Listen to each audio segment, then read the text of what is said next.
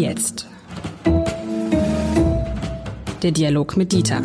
Ein Podcast von Uni Hamburg und Hamburger Abendblatt. Herzlich willkommen. Mein Name ist Lars Heider und heute möchte ich mit Dieter Lenzen irgendwie im weitesten Sinne, lieber Lenzen, über die Fußball-Weltmeisterschaft gucken. Haben Sie die überhaupt gesehen? Gucken vor allen Dingen sprechen. Haben Sie die überhaupt gesehen, die Fußball-Weltmeisterschaft? Nein, die nicht, die läuft ja auch noch. Äh, und, also die Spiele der deutschen Nationalmannschaft. Das entscheidende Spiel äh, in Ausschnitten, muss ich sagen. Es wurde ja immer tragischer und das kann man dann ja auch schlecht aushalten. Und wissen Sie, worüber ich sprechen wollte, ist dieses Gefühl, mit dem wir von dieser Weltmeisterschaft weggefahren sind, ähm, dass wir weder Weltmeister geworden sind, aber diesmal auch nicht Weltmeister der Herzen waren, sondern offensichtlich ein Land, das zumindest dem Gastgeber übel aufgestoßen ist. Also die haben die Katarer, aber auch viele aus der arabischen Welt haben in dem Spiel, in den beiden Entscheidungsspielen zwischen äh, Japan und Spanien und Deutschland und Costa Rica vor allem zu Japan gehalten, dann noch zu Costa Rica und waren eigentlich froh, dass wir weg waren, weil sie das Gefühl hatten, dass wir keine guten Gäste waren. Stichwort, die Mannschaft hält sich äh, die Hand vor dem Mund, dieses ähm, viele Kritik an dem, an dem Ausrichter, viel Kritik an all dem, was aus unserer Sicht in der arabischen Welt falsch läuft. Und da haben wir uns keine Freude gemacht. Und deshalb würde ich gerne darüber, mit Ihnen darüber sprechen, ob wir irgendwie doch ein Land der Besserwisser sind. Und das irgendwie auch mit großem Vergnügen anderen, andere spüren lassen, aber anders als früher es nicht mehr vormachen, wie es besser sein könnte, sondern erstmal nur kritisieren, was bei anderen nicht läuft, ohne auf uns zu gucken. Oh, das war eine große Vorrede. Ja, lange Rede, kurzer Sinn. Guten Tag in die Runde. Ich muss wirklich sagen, ähm, es ist äh, schon äh, auffällig gewesen und dies ist vielleicht ein gutes Beispiel dafür, ähm, wie bigott ähm, Moral in anderen Kontexten auftreten kann. Äh, wenn man wirklich hätte ein Zeichen setzen wollen, dann darf man nicht teilnehmen. Das ist ganz einfach. Wenn man teilnimmt, hält man sich an die Regeln, äh, die gelten. Das erwarten wir von Menschen, die uns besuchen, auch, äh, die nicht plötzlich hier äh, ihre eigenen politischen Meinungen ähm, kundtun, wenn sie bei uns am Tisch sitzen und womöglich äh, ausfallend werden. Ähm, trotzdem, ähm, ich glaube in der Tat, wir müssen darüber nachdenken, ob das ein deutsches Spezifikum ist. Und ich tendiere ein bisschen dazu zu sagen, es ist zum einen ein bisschen ein europäisches Spezifikum, aber in besonderer Weise ein deutsches.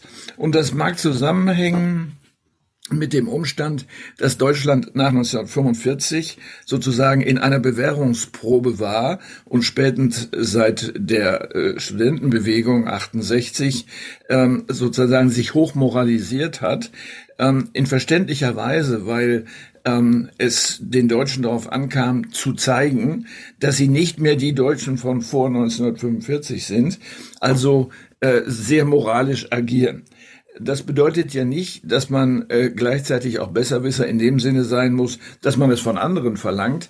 Ähm, aber diese Attitüde, nichts falsch machen zu wollen im moralischen Sinne, ähm, was einen in die Nähe des Faschismus rücken könnte, ähm, die ist, glaube ich, ähm, sehr vorherrschend gewesen über viele Jahrzehnte und gilt immer noch und überträgt sich inzwischen ja auf neue Themen wie Kolonialismus, wo ein ganz anderer historischer Sachverhalt äh, die Grundlage ist und wir immer noch das Gefühl haben, anders ist es ja kaum zu erklären, uns sozusagen als sauber darstellen zu müssen, denn es ist nicht unsere Aufgabe, die gesamte Welt auf den Moralkodex äh, der, des alten Europas zu verpflichten. Das wird nicht funktionieren.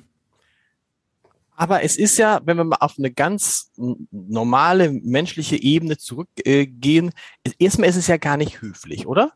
Man möchte doch eigentlich ein höflicher Gast sein und Sie haben es gerade ausgesprochen, wenn damals 2006, als wir die Fußballweltmeisterschaft hier ausgerichtet haben, da hätten ja auch andere mit anderen moralischen äh, Voraussetzungen Vorstellungen zu uns kommen können und sagen, was ist denn hier los? Warum haben tragen denn die Frauen kurze äh, kurze Hosen? Warum trinkt ihr denn so viel Alkohol? Äh, warum ist dies und das? Warum ne? Warum gibt es denn so viele Menschen, die hier Schlaftabletten nehmen oder Schmerzmittel oder ich was was ich was? Also es gäbe gäbe ja auch genug an der deutschen Lebensweise zu kritisieren. Das tut man einfach erstmal nicht, oder? Das ist, glaube ich, der, der Kernpunkt. Wenn man irgendwo hingeht und sich äh, zu Gast sein möchte und dann etwas teilhaben möchte, dann akzeptiert man erstmal die Regeln in diesem Land, sonst geht man nicht hin. Oder bei dem Gastgeber, sonst geht man nicht hin. Erster Punkt.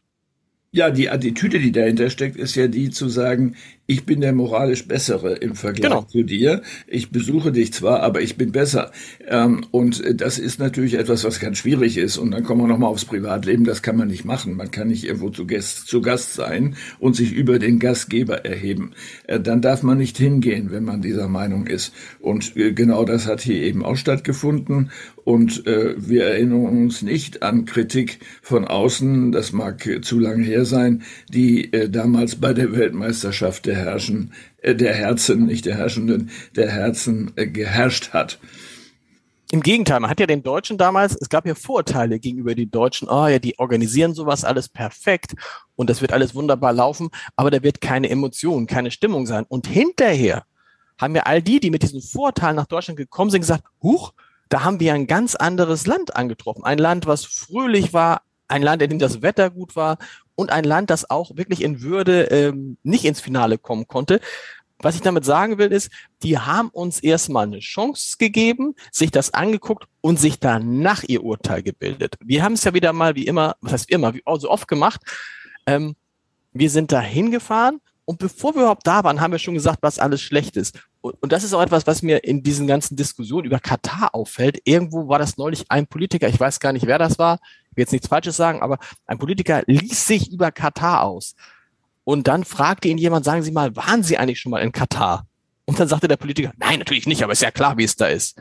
So, und das ist diese typisch deutsche Empörung. Wäre es nicht viel besser gewesen, dahin zu gehen, sich das anzugucken, wie sind die Menschen da, wie ist die Stimmung da, wie läuft die WM da?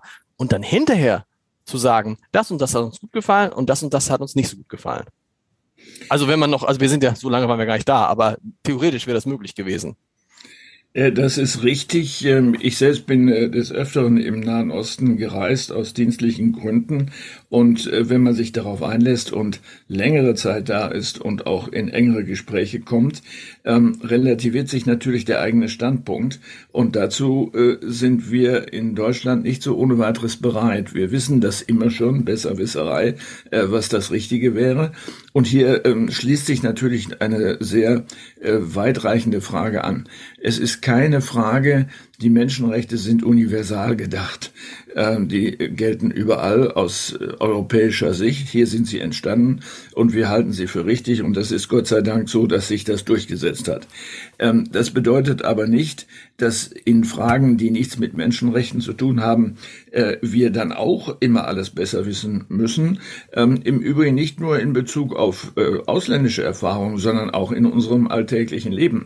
Das passiert ja auch in der Schule, wo der Lehrer als derjenige gilt, der alles besser weiß, was natürlich nicht der Fall ist und äh, was auch nicht für jeden gilt, das muss man klar sagen.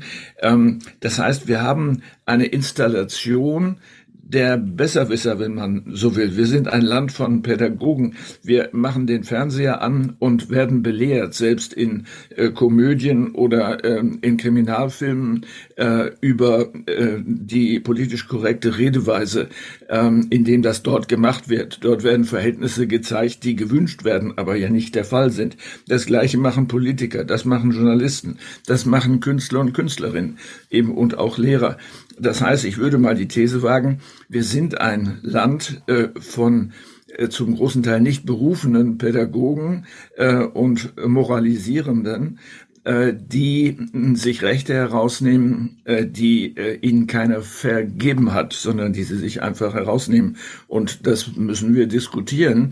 Ähm, auch ähm, die Berechtigung anderer Kulturen, ein eigenes moralisches äh, Gerüst zu haben, ist ja zunächst einmal nicht verwerflich, sondern wir müssen dann schauen, wo sind universelle Rechte berührt, wo wir sagen, das geht aber nicht. Das ist jetzt ein sehr guten Punkt, finde ich, den Sie da ansprechen. Wir sind nicht, um, wir sind vielleicht auch ein Land der Besserwisser oder der vermeintlichen Besserwisser, denn das ist ja die Frage, ob wir es wirklich besser wissen. Aber was wir tatsächlich in Teilen geworden sind, ist ein Land der Belehrer. ich will jetzt nicht immer unsere Gender-Debatte auf, äh, wieder rausholen, aber ich erlebte neulich mit in einer Diskussion darüber, ähm, dass es hieß, in einer bestimmten Gruppe, da sei, die würden das mit dem Gendern eher ablehnen und würden das nicht so gut finden. Und dann war die Reaktion in der anderen Gruppe nicht, ah, okay, das nehmen wir jetzt mal so hin, das kann man ja verstehen, sondern okay, dann müssen wir die ja auch noch überzeugen. Also, Gruppe eins sagt, gendern, weiß ich nicht, damit fremdeln wir, das ist im Moment nichts für uns. Und Gruppe zwei Reaktion ist nicht, das akzeptieren wir als ein Zeichen von Toleranz, sondern Gruppe zwei sagt, okay, dann müssen wir die noch überzeugen. Das heißt offensichtlich, dass es in diesem Land eine Mentalität gibt. Und das erinnert mich dann auch wieder an schwierigere Zeiten, wo man denkt, naja, wir wissen schon, wie es geht und haben so ein Überlegenheitsgefühl und wir erklären den anderen Menschen, wie die Welt funktioniert. Das Risiko ist, dass das totalitär wird. So ist es. Äh, also das Gegenteil von tolerant auf jeden Fall. Das Gegenteil davon. Und ähm, es erstreckt sich ja über viele Lebensbereiche, ähm, und zwar über die Art und Weise, wie wir leben. Äh, das heißt, äh, sie werden korrigiert in der Art und Weise, wie sie sich ernähren, wie sie sich kleiden, wie sie Mobilität ausüben, äh, wie sie ihre Gesundheit pflegen oder nicht pflegen und so weiter. Das heißt, eigentlich haben sie es sozusagen mit einem Vielfachschraubstock zu tun, ähm, der ihre Lebensweise einschränkt ohne dass es dafür der, äh, einer Polizei bedarf oder ähm, bestimmter Gesetze bedarf. Es ist eigentlich dann das Risiko, dass so eine Art Lebenszensur im Kopf existiert. So, ja, so ist es. Und diese Zensur tragen wir dann nach außen hin, offensichtlich, ähm, weil wir das Gefühl haben, wir in Europa und dann die Deutschen insbesondere, wir sind da schon einen Schritt weiter und wir wissen halt, wie es geht. Ähm, und auch das ist ja vielleicht eine Fehleinschätzung. Ne? Vielleicht taucht das ja gerade jetzt auf, dieses Belehrertum, dieses Besserwisserische, wo Europa und Deutschland ja weltweit an Einfluss verlieren. Und wo wir eben feststellen, eine große Anzahl von Menschen lebt halt nicht nach unseren Wertvorstellungen.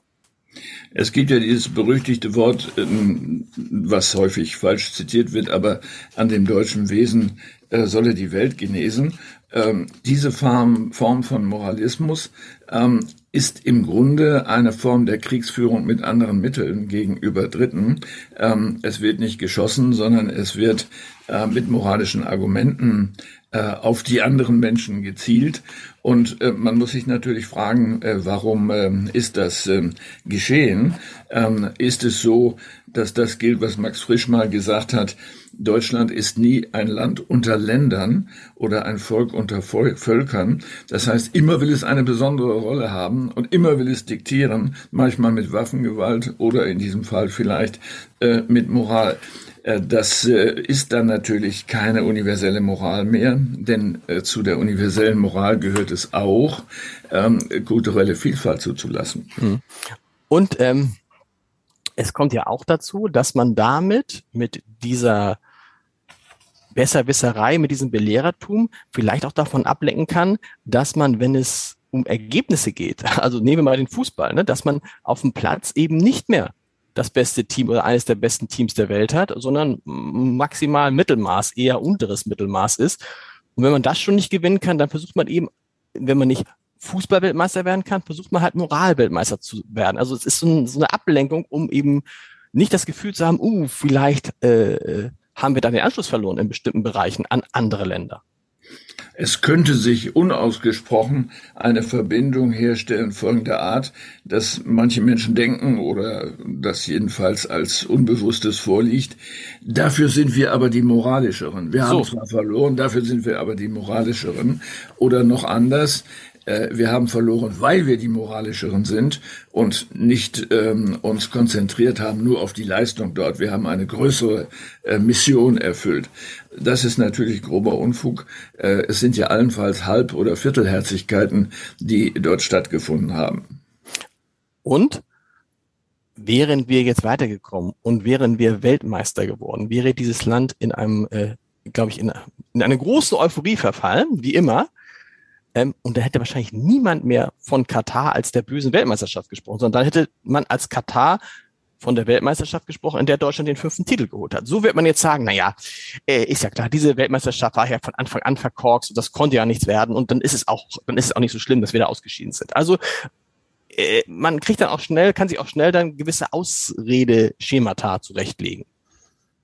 Das ist richtig. Wir müssen uns einen Augenblick überlegen, ob das wirklich nur ein deutsches äh, Syndrom ist oder ob es auch etwas zu tun hat mit der Geschichte des alten Europa. Wir dürfen nicht übersehen, äh, wir leben in einer Kultur, in der das Religiöse äh, in einer monotheistischen, also auf einen Gott bezogenen äh, Religion eine besondere Rolle gespielt hat ähm, und wo das Auslegen des richtigen Tuns durch Gelehrte der Ausgangspunkt des Lebens war.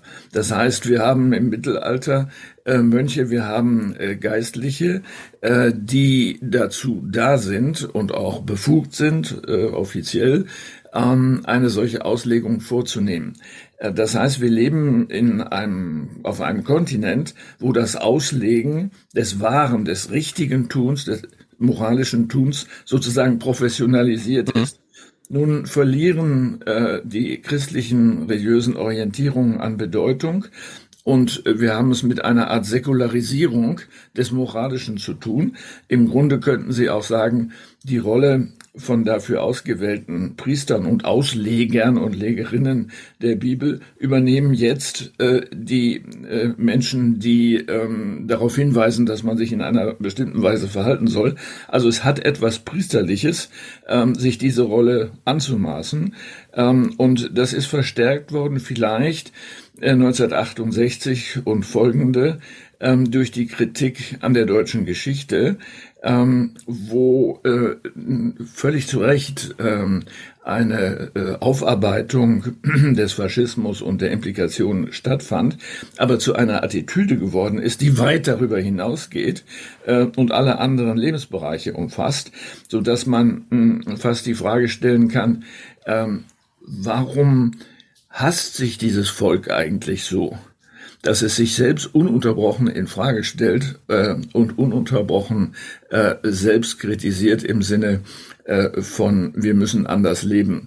Äh, und ähm, wobei die Frage ist, ist es das Volk oder sind es, dem ist eben schön dargestellt, infolge dieser kirchlichen Gelehrten heute einige, ich will nicht sagen wenige, aber einige Intellektuelle, die eine gewisse Richtung vorgeben, hinter der sich dann mehr oder weniger äh, Menschen versammeln. Ob sie es tun oder nicht, ist die zweite Frage, weil diese Intellektuellen natürlich so laut sind, also so eine, ein Widerhall finden, auch in den Medien, dass es wirkt, als wäre es die Meinung des Volkes.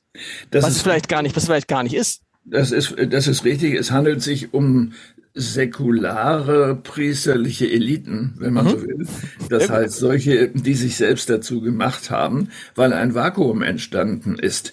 Ähm, es gibt ja nicht mehr die Möglichkeit der Kirchen zu beanspruchen, die Moral zu vertreten, und zwar nur durch sie.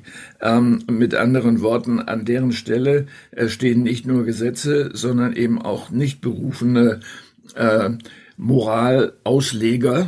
Ähm, und damit ist natürlich nicht mehr die Bibel gemeint, sondern das richtige Leben, was man glaubt, äh, verabreichen zu können. Es gibt da übrigens einen interessanten, interessanten Befund, zumindest hat das mir neulich eine, äh, eine, die Gründerin eines Unternehmens erzählt, das Hafermilch herstellt. Und dann haben wir natürlich auch über Veganismus gesprochen.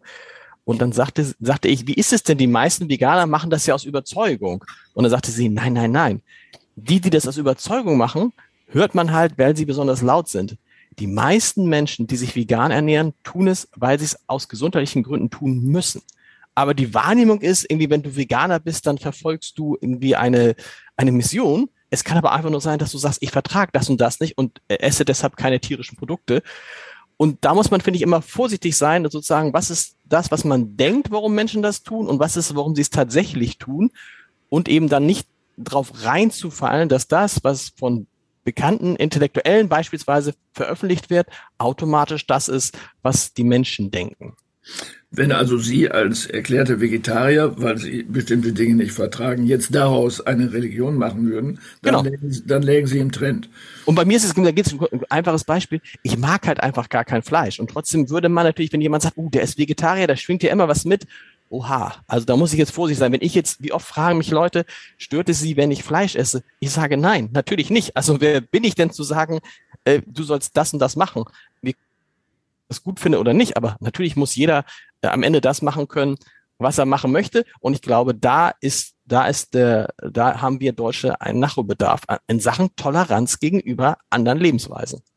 Da gibt es eine interessante Entwicklung. Der Vegetarier äh, galt, sagen wir mal, in den 50er, 60er Jahren als Sonderling. Mhm. Ähm, und äh, jetzt ist es umgekehrt. Die Nicht-Vegetarier drohen Sonderlinge zu werden, obwohl sie in der Mehrheit sind und natürlich kein Sprachrohr besitzen, äh, wie die von Ihnen eben benannten Intellektuellen, die daraus eine Theorie machen können.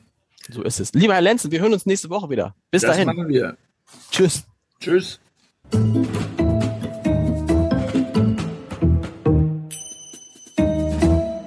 Weitere Podcasts vom Hamburger Abendblatt finden Sie auf abendblatt.de slash podcast.